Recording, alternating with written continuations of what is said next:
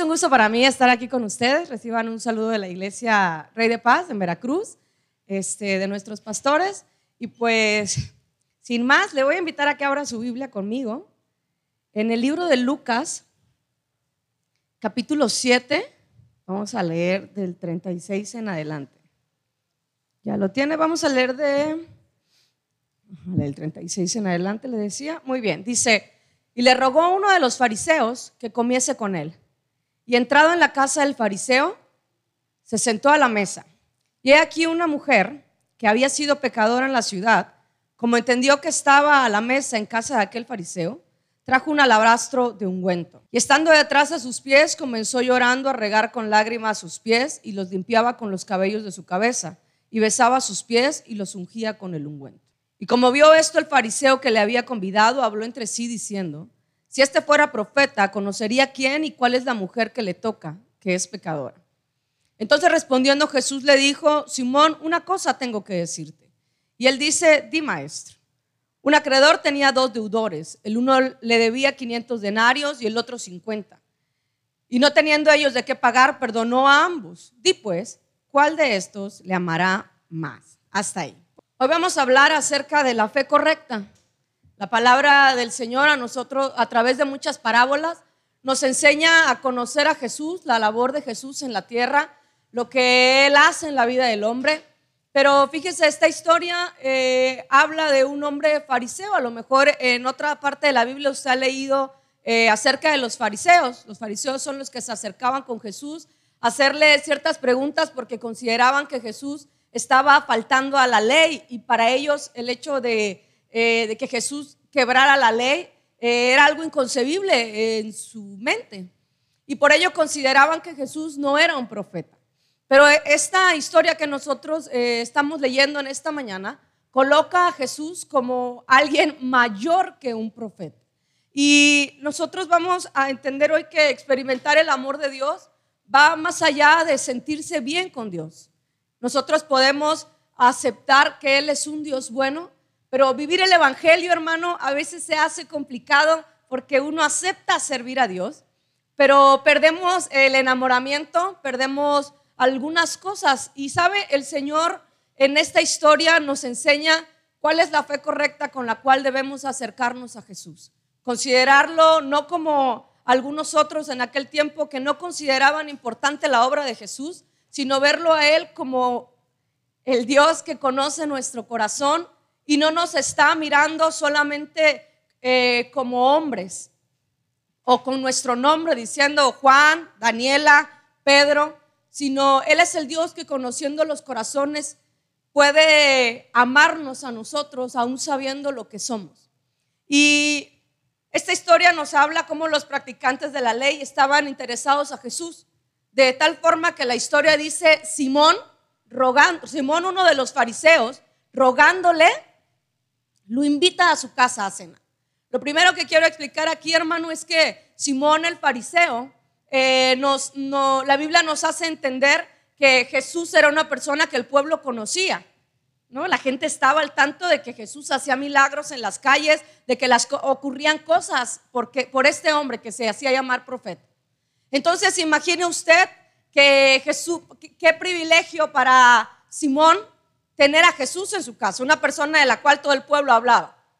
Lo invita y la costumbre en aquel tiempo es que si usted ofrecía un banquete en su casa, debía tener las puertas abiertas, las ventanas abiertas y la gente podía entrar.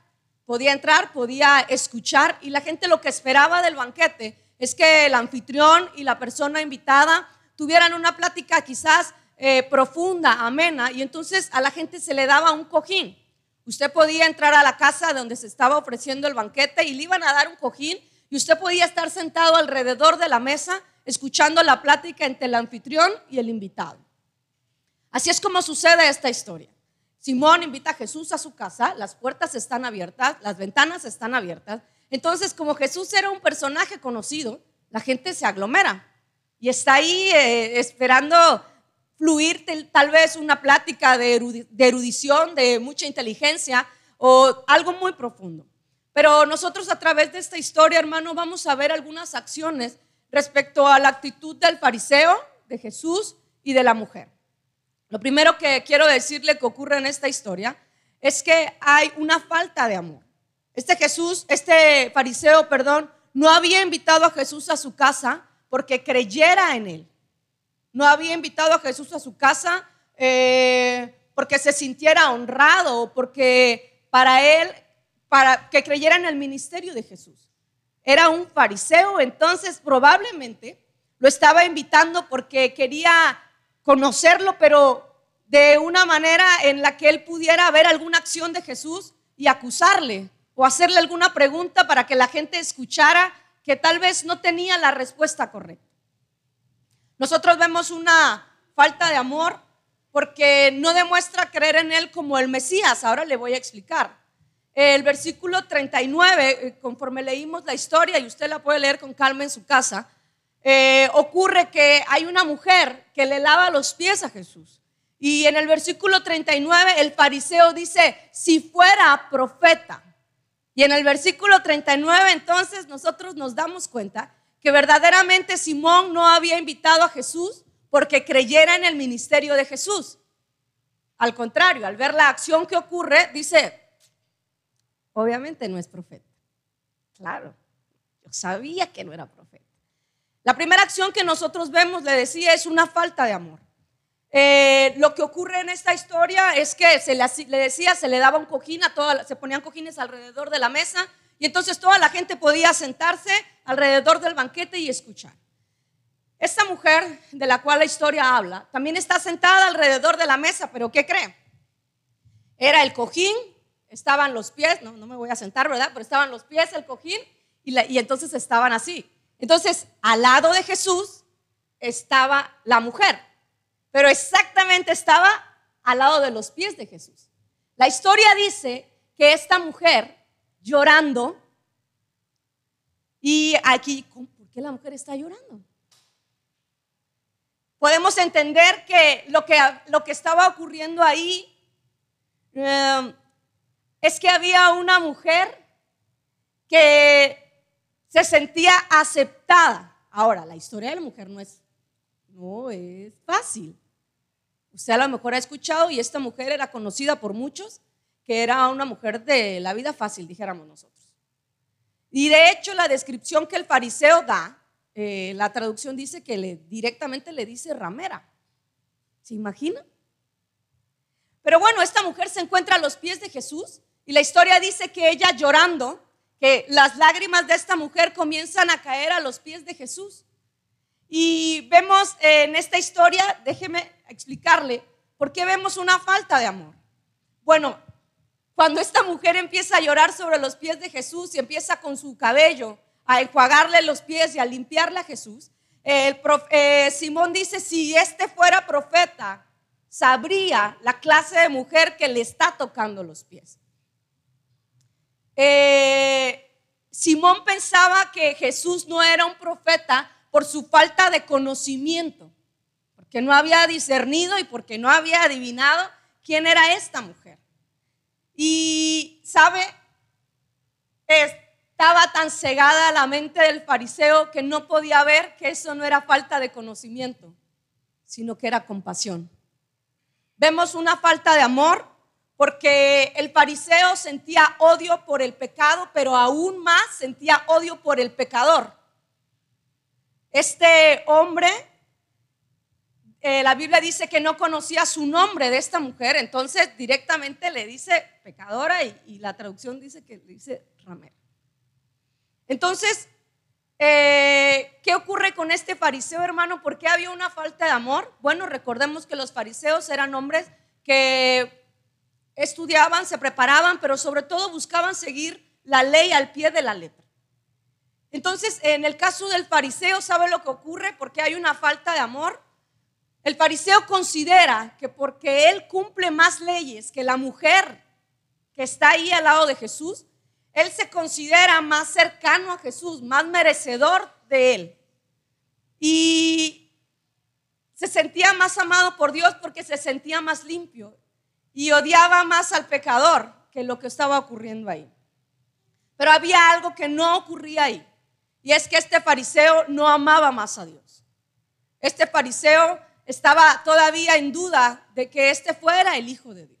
Por eso el versículo 29, él dice que él piensa y dice, si este fuera profeta, sabría la clase de mujer. Nosotros hablamos de una falta de amor, hermano, porque cuando uno conoce al Señor y poco a poco va creciendo en el conocimiento de la palabra, en el carácter cristiano que se forma a través del servicio, porque no hay otra forma. Nosotros, eh, entre seres humanos, podemos tener roces, pero si estamos en Cristo, el Señor nos lleva a perdonar, nos lleva a ser prudentes. Mire, hay mucha gente que dice, yo no voy a cambiar ni puedo cambiar nunca porque así nací. Toda mi vida he sido así. Bueno, le tengo una respuesta. La Biblia habla acerca de los frutos del Espíritu Santo y habla que el Espíritu Santo transforma, que el Señor tiene el poder para transformar y habla de los frutos del Espíritu Santo que son nueve. Gozo, paz, paciencia, fe, templanza, y usted usted cuando viene a Cristo, en verdad, a lo mejor viene con una historia donde usted nunca fue así. Pero las personas que son llenas del Espíritu Santo y son transformadas por el Señor, van adquiriendo frutos para los cuales nadie nos capacitó, sino que son un regalo. Es por ello que nosotros no podemos decir, yo así nací, lo siento, no, acéptenme, no puedo cambiar. Aquí no, hermano, ¿sabe por qué? Porque si usted no puede cambiar es porque no le ha permitido al Señor trabajar en su vida, moldear su pensamiento, su corazón. El Señor lo hace continuamente. Usted me imagino, lo ha vivido en algún momento cuando usted ha llegado aquí con pensamientos de desánimo, con pensamientos de tristeza, de amargura, de soledad. Usted viene a la presencia del Señor o estando en su lugar, siente la presencia del Señor y esos pensamientos van cambiando. El ánimo es devuelto, el anhelo, eh, el gozo, la virtud, el deseo, la fe. Son frutos del Espíritu Santo que provocan en nosotros un cambio de actitud, de pensamiento. Lo que ocurre en esta casa, hermano, es que nosotros vemos a un hombre fariseo que está diciendo, este hombre que está aquí no es profeta porque no sabe, porque no, no tiene ni idea quién es quien le está tocando los pies. Es una mujer pecadora y eso lo tenemos claro, bueno, nosotros por la escritura. Algunos dicen que quizás varios de los que estaban ahí en el banquete conocían por su profesión a esta, a esta mujer y tenían miedo de acusarla porque qué tal si ella los exhibía diciendo, hey, tú eres mi cliente, no digas nada. ¿Se imagina? Eso es lo que dicen algunos. Ahora, ¿por qué nosotros vemos una falta de amor en el trato en el que el fariseo le dio a Jesús? En el Antiguo Testamento, eh, bueno, eh, para ellos, en su cultura, recibir a un invitado y la manera en la que le honraban, sí, sí se denotaba a través de ciertas costumbres. Por ejemplo, era, era costumbre recibir con un beso a los invitados. Y este hombre no había recibido con un beso a Jesús. Era muestra de respeto ungir algún perfume o algún aceite sobre la cabeza de los invitados. Y este hombre, al entrar Jesús, tampoco lo había hecho. Era costumbre dar agua para limpiar los pies, ya sea que lo hiciera el anfitrión como muestra de honra y de respeto, o que los esclavos eh, de la casa, los sirvientes, eh, cuando una persona entraba, enseguida tomaban el agua y empezaban a enjuagar los pies. Recuerde usted que la gente caminaba en tierra. Entonces era un acto de servicio, pero sobre todo de honra. Y este hombre, ni nadie en su casa, lo había hecho con Jesús. Y entonces nosotros entendemos que este hombre había invitado a Jesús, pero podemos entender que si era fariseo y conocía las costumbres, no es algo que haya pasado por alto, no es algo que se le olvidó, sino era una muestra de decir, eh, o sea, sí te quiero en mi casa, pero todavía no creo. Y era una falta de respeto, pero sobre todo una falta de amor. Él no reconocía que este fuera el profeta, el Hijo de Dios. Y esa es la historia del fariseo. Él demuestra una falta de amor. Él no cree en el Hijo de Dios. Pero sabe, vemos otra situación en esta historia. Vemos una abundancia del amor. Y primero vemos la falta de amor, pero después vemos la, abundancia del amor. Y nosotros lo vemos con la historia de la mujer por parte de alguien que realmente no era invitada al banquete. El invitado era Jesús. pero ella decidió entrar, sentarse a los pies de Jesús y ella nos demuestra con sus actitudes no una falta de amor, sino una abundancia de amor. Esta mujer se encuentra a los pies de Jesús, Jesús está recargado sobre su hombro izquierdo, los pies están inclinados. Y esta mujer al tener eh, enfrente de ella los pies de Jesús, la historia dice que sus lágrimas empiezan a caer. Y empiezan a caer a los pies de Jesús. Eh, podemos imaginarnos la historia de una mujer que tiene muchas emociones, muchos sentimientos. Hay algo que está ocurriendo en su cabeza de esta mujer que le produce un llanto extremo al grado que entonces las lágrimas están sobre los pies de Jesús y ella no ve una acción de Jesús que le rechace o que paste para allá o pasen una servilleta, límpienme. Las lágrimas de esta mujer es lo primero que cae y entonces limpia con sus cabellos las lágrimas de Jesús. Y este acto, hermano, es detonante para la gente que está ahí y para los fariseos. En aquel tiempo las mujeres solo usaban el cabello suelto delante de sus esposos. Y los esposos podían divorciarse por esta causa. Si lo llegaban a hacer en frente de otro hombre. Entonces, para la gente, la actitud de esta mujer, después de que caen sus lágrimas y con su cabello empieza a limpiar de Jesús, a limpiar los pies de Jesús, para la gente que estaba alrededor era un acto provocativo, era una falta de respeto, era una actitud inadecuada. Imagine usted cómo se sentía Simón diciendo, ¿qué está ocurriendo esto en mi casa? me está dejando en vergüenza, es mi casa y estas actitudes. La Biblia dice que esta mujer no dejaba de besar los pies de Jesús y derrama un perfume y lo unge sobre los pies. En esta historia, a diferencia de Simón el fariseo, nosotros vemos que está ocurriendo algo en la vida de esta mujer. Toma los pies de Jesús. Con sus lágrimas empiezan a caer y con su cabello limpia las lágrimas, limpia los pies de Jesús. Recuerde usted que nadie limpió los pies de Jesús. Entonces, no, tampoco se lo imagine acá todo celestial, la planta de los pies transparentes, vislumbrante. No, no, no. Está limpiando los pies de una persona que viene de camino, mucho camino. Y esta mujer, ¿qué es lo que demuestra con su actitud? Demostró abiertamente el amor que ella tenía por Jesús, humildemente y generosamente. Porque el perfume, el ungüento que ella deposita sobre los pies de Jesús era caro. Y esta mujer no tiene miedo de demostrar delante de la gente, sabiendo que la gente sabía quién era ella, lo que ella sentía por Jesús. Le decía humildad, generosidad y una demostración de su amor abierto. La Biblia a nosotros eh, nos dice que Jesús le contesta a esta mujer, sígueme acompañando a Lucas 7. Le contesta al fariseo, perdón. Versículo 37. Entonces, una mujer de la ciudad que era pecadora, al saber que Jesús estaba en la mesa, en la casa del fariseo, trajo un frasco de alabastro con perfume y estando detrás de él a sus pies, llorando, comenzó a regar con lágrimas sus pies y los enjuagaba con sus cabellos y besaba sus pies y los ungía con el perfume. Cuando vio esto el fariseo que le había convidado, dijo para sí, este, si fuera profeta, conocería quién y qué clase de mujer es la que le toca, que es pecadora. De aquí viene la parábola de Jesús. Respondiendo Jesús le dice, un acreedor tenía dos deudores, el uno le debía 500 denarios y el otro 50, y no teniendo ellos con qué pagar, perdonó a ambos. Di pues, ¿cuál de ellos amará más?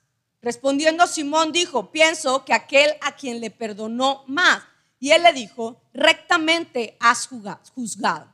Y vuelto a la mujer, dijo a Simón, ¿ves a esta mujer? Entré a tu casa y no me diste agua para mis pies, mas esta ha regado mis pies con lágrimas y los ha enjuagado con sus cabellos. No me diste beso, mas esta, desde que entré, no ha cesado de besar mis pies. No ungiste mi cabeza con aceite, mas esta ha ungido con perfume mis pies. Por lo cual te digo que sus muchos pecados le son perdonados, porque amó mucho, más aquel a quien se le perdona poco, poco ama. ¿Qué está ocurriendo en esta historia, hermano? Jesús le trata de explicar al fariseo y le dice, hay dos deudores. Uno debe cinco denarios, otro debe cincuenta, pero bueno, eh, eh, esta persona sabe que ninguno de los dos le puede pagar y le perdona a los dos la deuda. ¿Quién, está, quién debería estar más agradecido? Bueno, al que se le perdonó más. ¿Ok? Y así se introduce Jesús para tratarle de dar una explicación y, Jesús le hace saber al fariseo que está al tanto de las cosas que él no hizo para recibirlo. No hay una honra, no hay una muestra de amor, no hay una cortesía de parte del fariseo ni de nadie de la casa del fariseo. Pero lo compara, ¿sabe por qué? Porque en la mente del, fariseo dice, si él supiera quién es esta mujer. Y Jesús le dice, ¿ves a esta mujer? Y, creo que si pudiéramos anexar una respuesta ahí, la verdad es que el fariseo no estaba viendo a una mujer. Estaba viendo el pecado de la mujer y su pasado. Pero lo último que estaba viendo era una mujer. Y Jesús le dice, ¿ves a esta mujer? Desde que entré a tu casa, tú no me recibiste con beso. Y ella no ha dejado de besar mis pies. No ungiste mi cabeza con aceite. Y ella, con su perfume, con su ungüento, no ha dejado de ungir mis pies. Jesús marca la diferencia y dice, tú no me amas como ella me ama. Pero aplicándola a la historia que le acaba de contar, le está diciendo, tú consideras que debes menos, pero ella sabe que debía mucho. Y ella sabe que mucho le fue perdonado. Entonces, ella ama más. Quizás, hermano, esta mujer no ungió la cabeza de Jesús por temor, por miedo a ser rechazada. Esta mujer estaba agradecida con él. Esto quiere decir que esta mujer ahí al lado de Jesús no es la primera experiencia probablemente que tiene con el profeta, sino que estando ahí en su corazón, en su mente, en su espíritu, está aconteciendo algo que ella está confirmando. Él me ama. Él me perdona.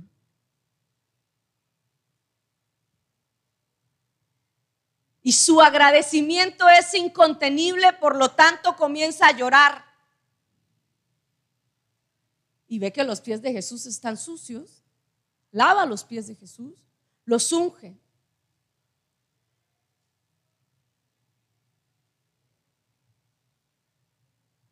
Nosotros vemos que lo que la mujer quizás antes utilizaba para pecar en otra vida, ahora lo rinde delante de Jesús como un servicio. Esta mujer logra entender que había recibido mucho perdón, por lo tanto, amaba más a Jesús. Nosotros, hermano, entendemos que el perdón produce amor.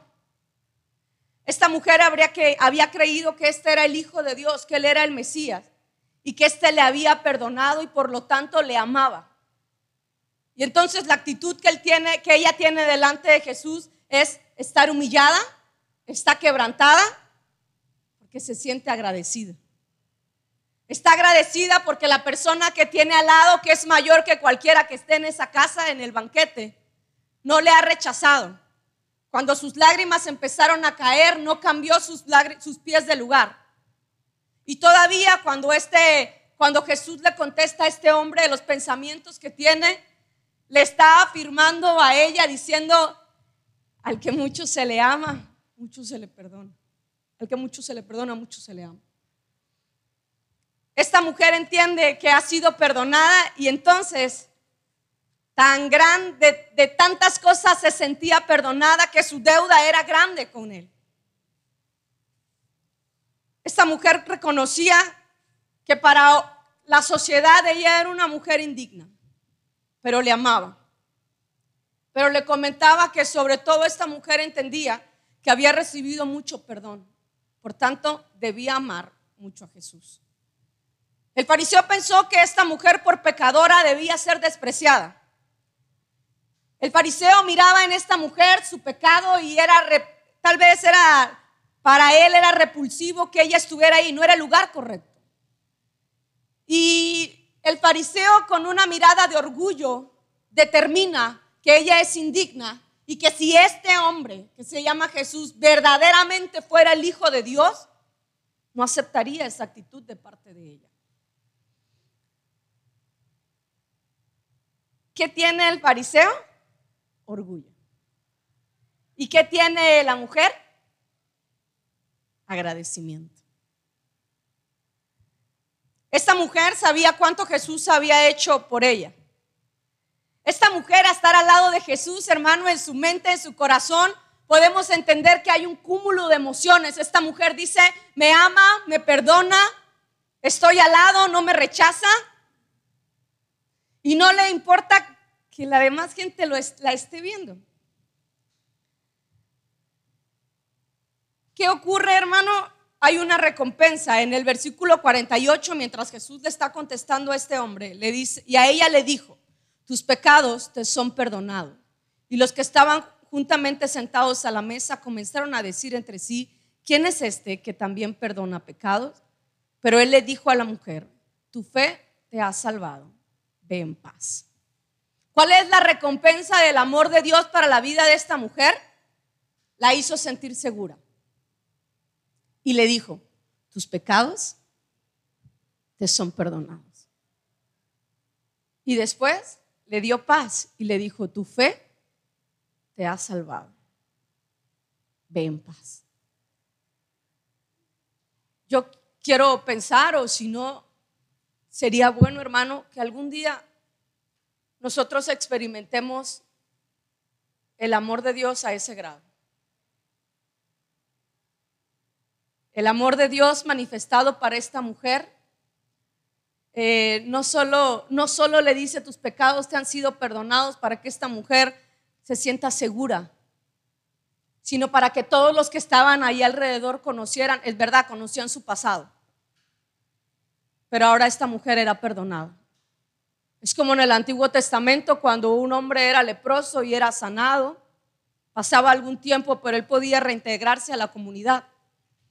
Jesús estaba teniendo esta actitud con esta mujer y estaba diciendo, en verdad, antes esta era una mujer pecadora y todo lo que ustedes piensan y dicen, pero ahora ella es digna porque sus pecados le han sido perdonados. El Señor hace sentir a esta mujer segura de decirle, yo te perdono y yo te restauro. Yo devuelvo la dignidad que perdiste. Ven paz. El haber creído te ha hecho salvo. ¿Qué podemos decir, hermano? Bueno, el fariseo es una persona que cumple con las leyes y esto le hace sentir aceptado por Dios y que debe ser más amado por Dios. Tiene una alta consideración de sí mismo por sentirse limpio. El error de la condición del fariseo es que acaba con el amor. ¿Por qué? Porque entre más limpio se siente uno, menos necesitado de Dios se considera. Porque uno dice, bueno, yo hago mucho. Aquel hace poco. Y el problema del fariseo es que el hecho de que él intentara cumplir con todas las leyes le hacía sentir tan limpio que él era merecedor de Dios. Por lo tanto, el pecador no le merecía. Le explico quién es un fariseo. Porque el problema de convertirnos en un fariseo es el orgullo espiritual, hermano. Y que algún día nosotros invirtamos nuestro tiempo, nuestro esfuerzo en Dios, sembremos económicamente, póngale el nombre que quiera a su servicio. Pero el peligro más grande es que usted y yo sintamos que entre más le damos a Dios, el más nos debe. El peligro más grande es que cada cosa que hagamos por el templo, por el servicio o por los demás, nos hagan sentir a nosotros cada vez más limpios, considerando que nuestras obras nos acercan, nos limpian y nos justifican delante del Señor. Y eso no es así. La palabra del Señor dice que no es por obras. Por eso también Él dice, no es del que corre, es del que Dios tiene misericordia. Y esta historia de la mujer a nosotros nos hace entender cuál es la fe correcta con la cual debemos acercarnos a Jesús. Mire, el fariseo llegó, lo invita a un banquete, dice, le rogó, pero en cuanto Jesús entró a esa casa, simplemente era una persona más. Porque este hombre consideraba en su mente diciendo, yo estoy limpio. Pero la actitud de la mujer que estaba al lado de Jesús, ella no estaba diciendo, yo estoy limpia. Ella estaba diciendo, estaba tan sucia, tan condenada a una vida esclava del pecado sexual, moral, y alcancé misericordia. Alcancé gracia. La actitud es diferente. El fariseo dice, yo estoy limpio porque yo cumplo con las leyes. Y la mujer decía, él me limpió y no tenía que hacerlo. Él me perdonó y no lo merecía. Fallé demasiado. ¿Podría imaginarse ahora con este corazón quebrantado a esta mujer sobre los pies de Jesús? ¿Puede imaginarse que esta mujer no está tocando los pies de Jesús como si fueran unos pies, sino como la imagen misma de Jesús, el Hijo de Dios? Esta mujer cerca a los pies de Jesús está diciendo, yo no merecía que me amaras tanto, pero gracias. Gracias porque me perdonas, porque me aceptas. Gracias por rescatarme. Gracias porque no me has excluido de ti. Esta mujer sabe que es el momento. Ocurre algo ahí, hermano. Esta mujer se siente agradecida porque conoce que su condición era de una mujer pecadora, pero ahora perdonada por Dios. Y por eso le decía, lo primero que nosotros vemos es una falta de amor, porque el fariseo, al cumplir con las leyes, él decía, yo estoy limpio. Y él lo debe de saber. Yo siembro. Y si, y si es el hijo de Dios, debe de saber. Y entonces en su mente dice, pero no es profeta porque una pecadora lo está tocando y no hace nada.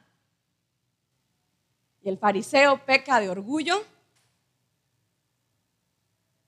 Y Jesús le dice, ¿alcanzas a ver a esta mujer? Y la respuesta se la daba hace un momento. Lo más triste es que el fariseo no alcanzaba a ver a una mujer. Estaba viendo su pecado. Sí, repulsivo y vergonzoso, pero lo último que veía era una mujer. No entendía que lo que Jesús estaba haciendo ahí era un acto de compasión. Esta historia a nosotros nos enseña cómo acercarnos y presentarnos delante de Dios. Y tener temor también para nunca considerarnos más limpios y merecedores de Él. De cuántas cosas el Señor nos ha perdonado, hermano. De cuántas cosas el Señor le ha perdonado. En el caso de esta mujer, porque su pecado era público. La gente era de dominio público lo que esta mujer hacía. Pero muchos de nosotros tal vez la forma en la que hemos pecado o le hemos fallado a Dios no es un pecado que sea público. Pero nosotros sabemos que Él ha extendido su mano de misericordia aún cuando no lo merecíamos y no nos ha rechazado. Nosotros, a, usted, a lo mejor a usted le pasa, yo a veces veo gente y digo, bueno, pues a lo mejor no peca, ¿verdad?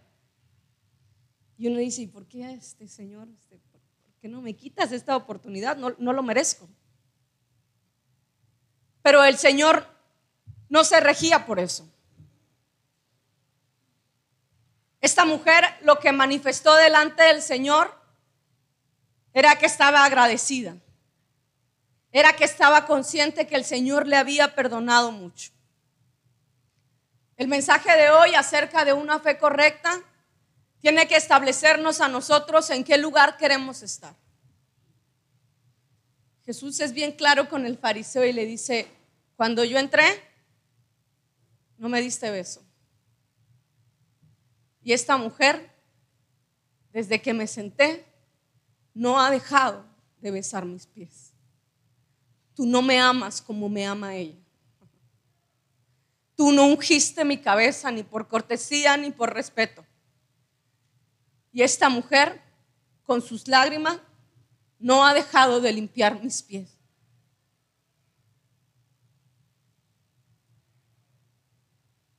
Aunque este hombre invitó a Jesús a un banquete porque tenía el dinero y la posibilidad de hacerlo, Jesús no reconoce a este hombre diciendo, oh Simón, gracias por abrir las puertas de tu casa. El Señor reconoce la fe de esta mujer que era pecadora y le dice, tu fe te ha hecho salvo. Ve en paz. Y yo pienso, hermano, que a través de estas palabras Jesús le está devolviendo la dignidad a esta mujer en frente de la comunidad. Le decía hace un momento, era como decir a la gente, sí, ella es pecadora, pero ya no más, porque yo la perdono. Y bueno, aquí ocurre algo, definitivamente la gente dice, ¿quién es este que perdona pecados? Y es aquí cuando Jesús se coloca como alguien mayor que un profeta. Porque le da respuestas al fariseo de lo que pensaba.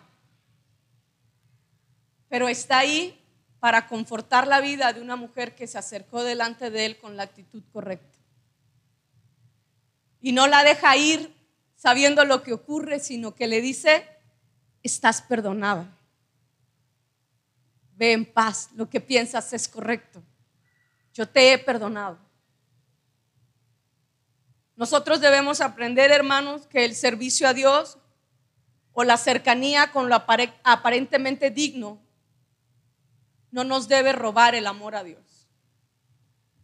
Nada de lo que usted haga y de lo que yo haga hace que Dios nos ame más o que Dios nos ame menos. Lo que nosotros hacemos en el servicio a Dios lo hacemos por gratitud, no esperando que Él nos recompense lo que damos lo hacemos porque estamos agradecidos con Dios. Dios busca hombres y mujeres que no nos consideremos como el fariseo, tan cercanos que decimos, yo estoy limpio. Gracias Señor, pero pues realmente estoy limpio, o sea, te agradezco. No hay mucho que puedas hacer por mí, ya, ya he mejorado muchas cosas. El Señor busca a alguien que le ame más, reconociendo lo mucho que el Señor le ha perdonado. Una misericordia, una gracia inmerecida. Dios busca hombres que reconozcan su condición y pidan la intervención divina del Señor. Lucas dice, los sanos no necesitan de médico, los enfermos sí. Y esta es la forma en la que Jesús vive esta historia. Simón el fariseo se sentía sano, no lo necesitaba. Pero la mujer se consideraba enferma, lo necesitaba mucho. La invitación el día de hoy, hermano, es poder acercarnos al Señor reconociendo lo bueno que es Él con nosotros y cómo su mano ha sido con nosotros cada día, una condición real. Qué bueno que usted puede servir al Señor, ese es un privilegio. Qué bueno que usted puede invertir en la obra de Dios, también es un privilegio. El Señor no se queda con nada. Pero nada de lo que nosotros hagamos en el servicio a Dios nos coloca por encima de otros. ¿Qué actitud prefirió el Señor? en esa casa? El de la mujer. Pero ¿qué cree? A veces nosotros cometemos el error de considerarnos más cerca de Jesús. Y entonces decimos, pues Él me debe de amar mucho porque yo he hecho mucho. Y el peligro más grande del orgullo espiritual es que nuestra alma se puede perder, porque dejamos de considerar necesario a Jesús en nuestra vida. Hermano, ¿de qué salva Jesús al hombre? ¿De qué pecado? ¿De qué pecado el Señor le ha perdonado, le ha rescatado, lo está transformando? El Señor conociendo nuestra vida, aún sigue extendiendo su brazo, su mano de misericordia y no acorta, no acorta su fidelidad. Aún conociendo nuestros pensamientos bajos o nuestro pecado oculto, Él no deja de acercarse a nosotros diciendo, aquí hay un lugar para ti, vuelve. Esta es tu casa, regresa. Yo te puedo transformar, yo te puedo renovar, yo puedo reconstruir tu casa. La obra que nosotros vemos en esta historia es una obra de restauración.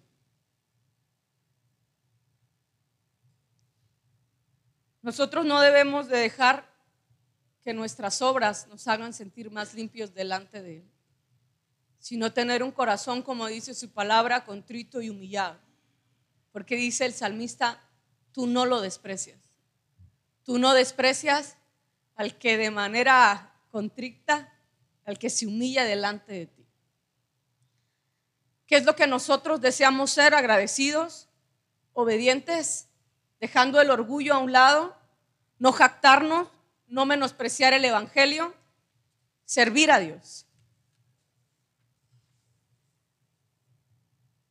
Y no olvidarnos cómo, así como esta mujer, siempre habrá un lugar para nosotros de perdón y de aceptación. Siempre. Debemos buscar darle lo mejor a Dios.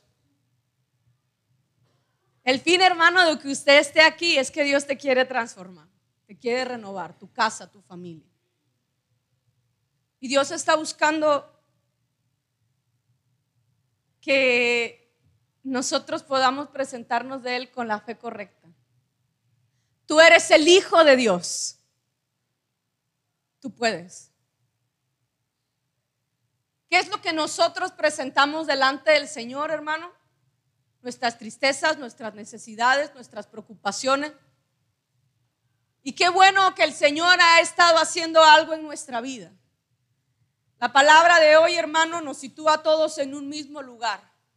¿Cuál es el recibimiento que tú le das a Jesús? Porque Jesús le habla de manera clara al fariseo y le dije, le dice, cuando yo entré, tú no me besaste. Y esta, desde que yo entré, no ha dejado de besar mis pies.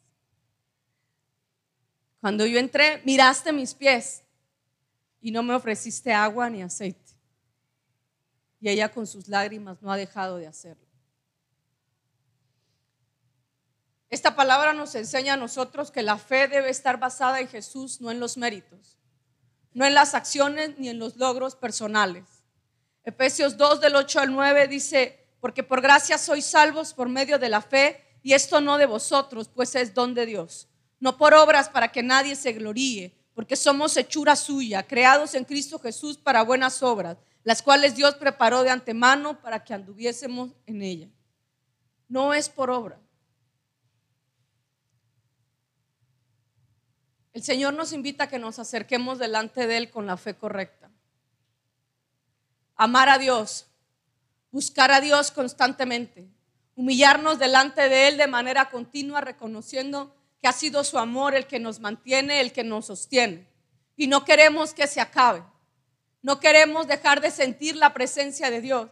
No queremos dejar de sentir su abrazo, su voz, su presencia en nuestra vida. Hermano, hay dos personajes en esta historia, bueno, tres.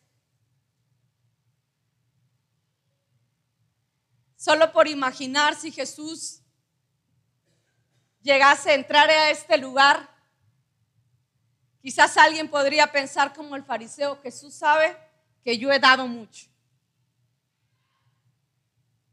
Pero la historia nos hace entender a nosotros que Jesús no espera que usted se siente en sus logros o en lo que ha sembrado, sino que Jesús dice a esta mujer, el haber creído en mí es suficiente. Te puedes ir en paz. Eres salva. ¿Cuántos años lleva usted de conocer a Dios?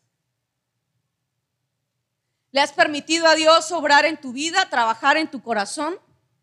¿Le has permitido a Dios sanar tus heridas? ¿Le has permitido a Dios transformar tu pensamiento, tu carácter? ¿Le has permitido a Dios obrar en tu vida, en tu familia? ¿Le has permitido a Dios que te ayude en medio de la prueba o en medio de la tentación?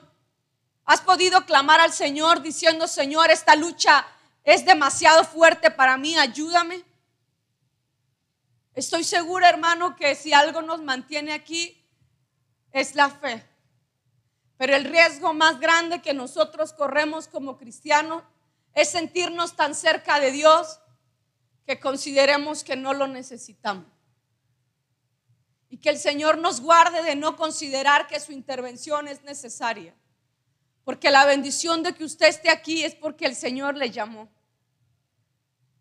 Y eso quiere decir que el Señor te quiere usar sin importar la profesión, sin importar el éxito personal o la desgracia o el fracaso que nosotros experimentemos. El Señor tiene una obra universal para el hombre y es perdonarle y es restaurarle y es devolverle, como en el caso de esta mujer, le estaba diciendo a la gente, esta mujer en verdad era una pecadora, pero ahora tiene un lugar en la comunidad porque ya la perdoné. aunque la gente a lo mejor no lo entendía, para esta mujer fue suficiente. ¿Se imagina?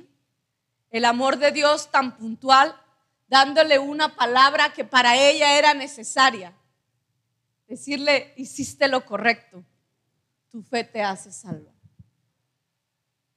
Poder entender que el plan de Dios para cada uno de los que estamos aquí es servirle, pero sobre todo que seamos salvos salvos de la muerte, salvos del pecado, en todas sus versiones.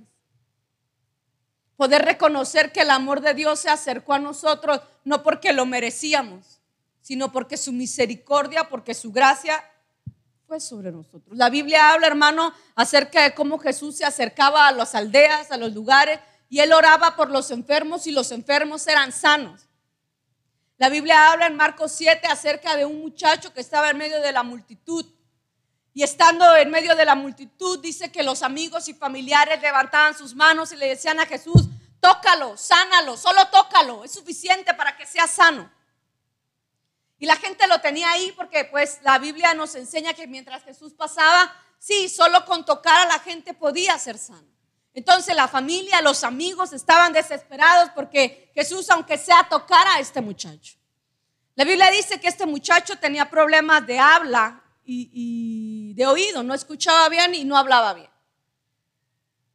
Y la Biblia dice que Jesús sacando a este muchacho del medio de la multitud, habla con él y le dice, suéltate, sé libre.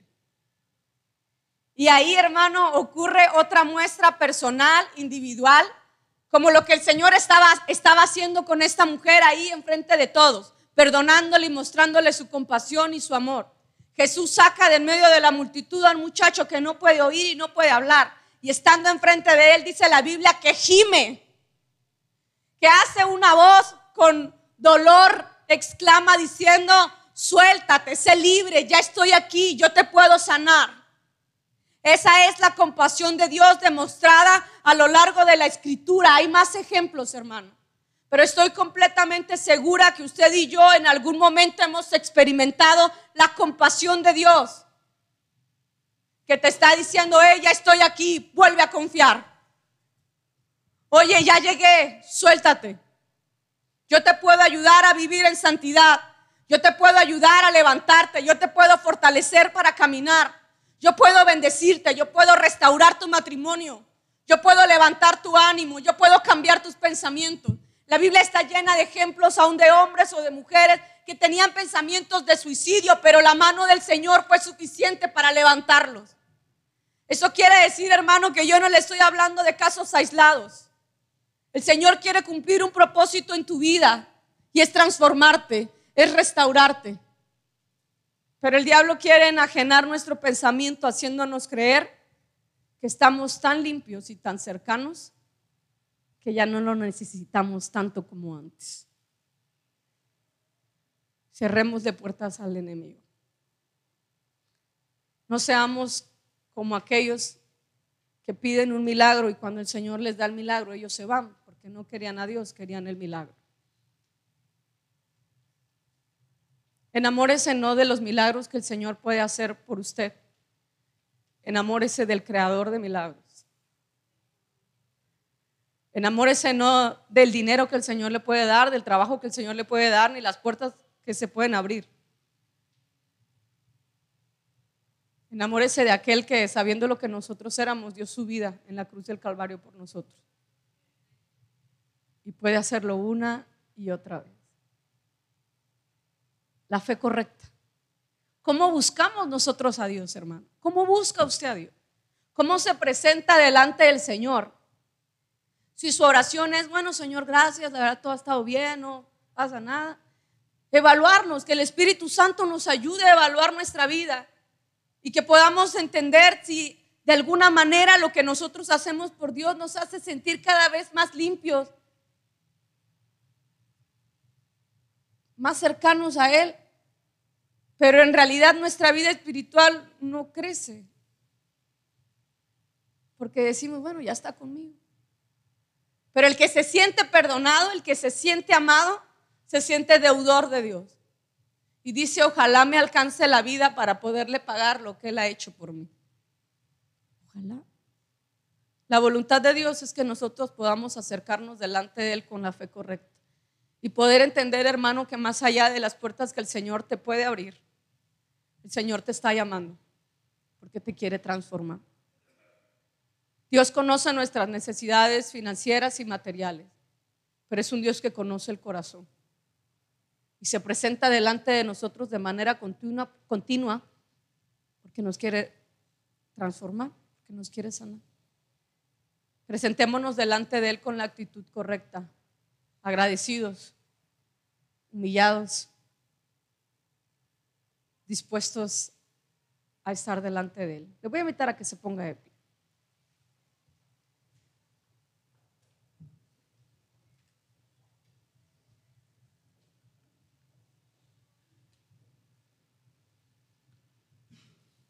¿En qué hemos basado nuestra fe, hermano? En verdad nosotros debemos estar agradecidos por lo bueno que Dios ha sido con nosotros. Pero el Señor busca que su Espíritu Santo nos coloque a todos en un mismo nivel. Necesitados de Dios. En poder reconocer que tú y yo necesitamos de Dios. ¿Cuánto? Y poder decir, como esta mujer, nosotros imaginamos que ella decía, mucho me ha perdonado, mucho le debo. Mientras, mientras el fariseo decía, si este hombre supiera quién es ella, se quitaría de ahí. Esta mujer decía, él sabiendo quién soy yo, no se va, aun cuando soy un caso difícil. Y, no quiero que en este momento usted diga, ay, yo, el hombre más pecador del mundo, una cucaracha, no merezco. No se trata de eso, hermano. Se trata de reconocer y acercarnos a Dios con una actitud correcta. Porque el orgullo espiritual puede robarnos lo más preciado que es nuestra salvación. El Señor le ha buscado a usted de manera continua, no solo para bendecirle, sino para que si Él llegara a venir en este día, nosotros seamos salvos que podamos dormir en paz diciendo, Señor, si tú llegaras a venir esta noche, yo me voy contigo. Mis hijos se van contigo. Mi familia estará contigo, hermano. La, la, Biblia habla de que allá en el cielo Él ha preparado morada para nosotros. Un lugar donde no habrá llanto, donde no habrá tristeza, donde no habrá dolor. Él dice, voy pues a preparar morada. Allá los veo. Y Simón decía, seguramente yo ya tengo mi casa en el cielo, porque yo cumplo más que esta mujer. Esta no tiene casa en el cielo. Pero Jesús le dice, ay Simón, cuando yo entré, si tú me amaras, pero cuando yo entré no me besaste, me invitaste a comer a tu casa y ni siquiera soy especial para ti. Me rogaste que viniera a comer contigo y cuando me tuviste enfrente, has visto mis pies y no hiciste nada, ni siquiera por cortesía. Pero esta que no merecía nada, según tú, no es su casa, no es la anfitriona, no me rogó que viniera a comer con ella, no me pidió un milagro, pero ¿sabes qué? Está tan agradecida conmigo que desde que entré no ha dejado de besar mis pies. Y sus lágrimas no tiene agua, pero con sus lágrimas ha enjuagado mis pies. ¿Y sabes qué hay? Hay un ungüento y no ha dejado de ungir mis pies. Y esto nos sitúa a nosotros, hermano, en ese lugar donde uno a veces le dice, Señor, haz, dame, por favor, respóndeme. Si tú lo haces, Señor, yo me voy a comprometer más, yo voy a estar más contigo. Pero cuando el Señor responde, en lugar de estar más cerca de Dios, uno se aleja porque dice, gracias Señor porque me lo diste. Me lo merecía, oré, ayuné, te busqué. Gracias, Señor. Y esa es la actitud incorrecta porque no nos acerca, sino nos aleja del Señor. Y hoy delante de nosotros tenemos la oportunidad, hermano, de que el Señor trabaje en nuestro corazón y podernos acercar a Él con la actitud correcta, agradecido por lo bueno que Él es, por su misericordia. ¿A dónde está? Cierre sus ojos, Señor y buen Dios. Eres deseado en este lugar, Señor. Yo sé que tu Espíritu Santo está aquí. Tu voluntad, Señor, es restaurarnos. Tu voluntad, Señor, es llamarnos una y otra vez de manera continua para que nosotros recordemos que hay lugar en tu casa, que hay lugar en tu mesa. Espíritu Santo de Dios, tú llegas a tiempo porque nos amas. Ayúdanos, Señor. Vamos, empiece a hablar con Dios ahí donde usted está. El Señor no, no, no solo está en el altar, hermano, el Señor está aquí en su templo. Y el Señor te está llamando en esta hora diciéndote, yo, yo te perdono, yo te he perdonado. ¿Cuál es la actitud con la que nosotros hoy nos presentamos delante del Señor? Oh Señor, vuélvenos a ti. Vuélvenos a ti como al principio, donde nuestro agradecimiento hacia ti era grande, donde nuestro quebranto no era por dolor, sino por agradecimiento, donde nos sentíamos perdonados, quizás inmerecedores, pero agradecidos de tu misericordia. No hemos sido nosotros los que te hemos buscado, ha sido tú el que se ha acercado a nosotros. Tú estás aquí, Señor. Eres deseado. Eres deseado en este lugar, Señor. Te amamos.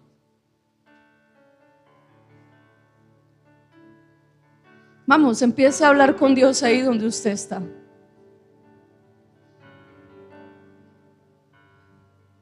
Su palabra dice, he aquí, yo estoy a la puerta y llamo. Si alcanza a alguien a oír mi voz, yo entraré Y no solo voy a entrar, me voy a quedar.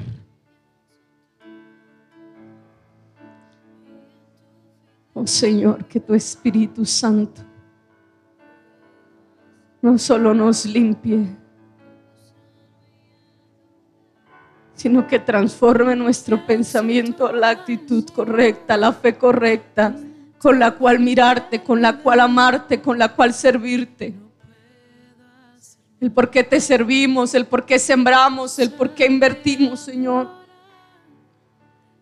Estamos agradecidos porque tú nos has salvado, porque tú nos has perdonado, porque tus oportunidades han cesado, porque me sigues llamando, Señor, porque de manera continua me das palabra, porque cuando me sentía decaer, tu mano estuvo conmigo, porque en medio del abandono, de la tristeza o de la soledad, tu mano estuvo conmigo, Señor.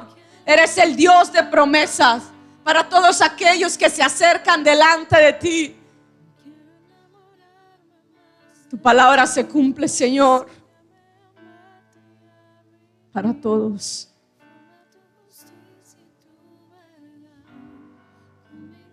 Queremos demostrarte nuestro amor, nuestra necesidad de ti. Nosotros te necesitamos, Señor. Eres nuestro deseo. Espíritu Santo de Dios, eres nuestro deseo. Hoy nosotros queremos ser como esta mujer, que al saber que tú estabas al lado, ella decía, no te merezco, pero gracias.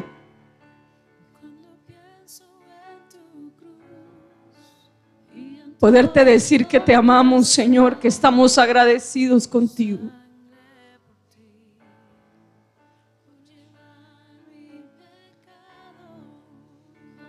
Habrá alguien aquí que tenga algo que agradecerle a Dios y así es, venga usted aquí al frente.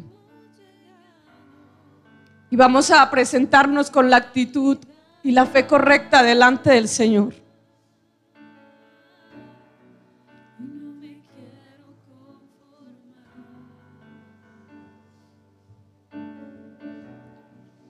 Aquí está el Señor, hermano.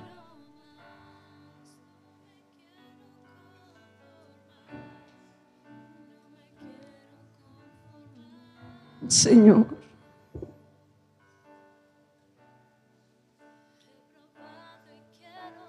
Reconocemos, Señor, que tu amor ha sido grande. Vamos, hermano, el Espíritu Santo está aquí. Me has amado. Me has perdonado. Me sigues llamando, Señor. Tus oportunidades no acaban. Aquí estás, Señor, para levantarnos. Estamos agradecidos contigo. Reconocemos nuestra necesidad de ti. Reconocemos que te necesitamos, Señor. No queremos soltarnos de ti, de tu presencia.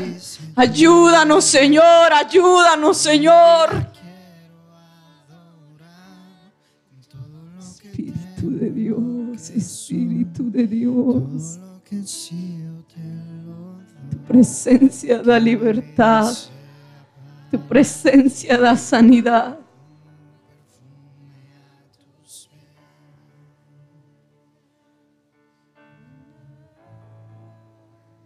Queremos ser, Señor, los que te amemos más, los que estemos agradecidos contigo.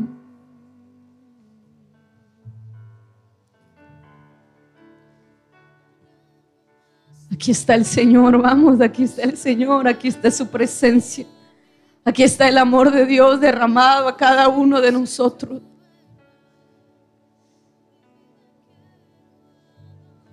Oh Espíritu de Dios. Recuérdanos tus promesas. ¿Recuerdas aquel día donde le pediste al Señor que te abriera puertas y tú lo ibas a honrar? ¿Recuerdas aquel día donde le pedimos al Señor sanidad y le íbamos a servir?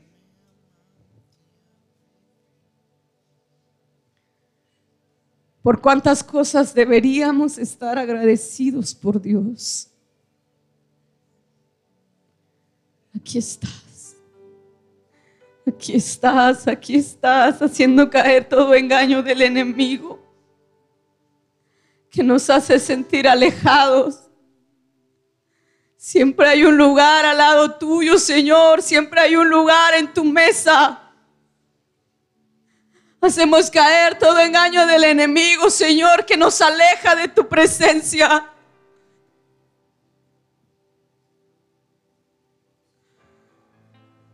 Tus pies, Señor.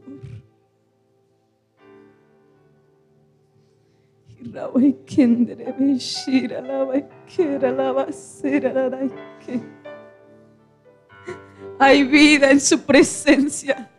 Su palabra dice, vengan a mí todos los cansados, yo los haré descansar. Vengan a mí, vengan a mí. Esta es nuestra actitud, esta es nuestra fe, Señor. Tú puedes hacerlo, que nos amas tanto, que has extendido tu misericordia aún cuando no la merecíamos. Gracias. Estamos agradecidos, Señor.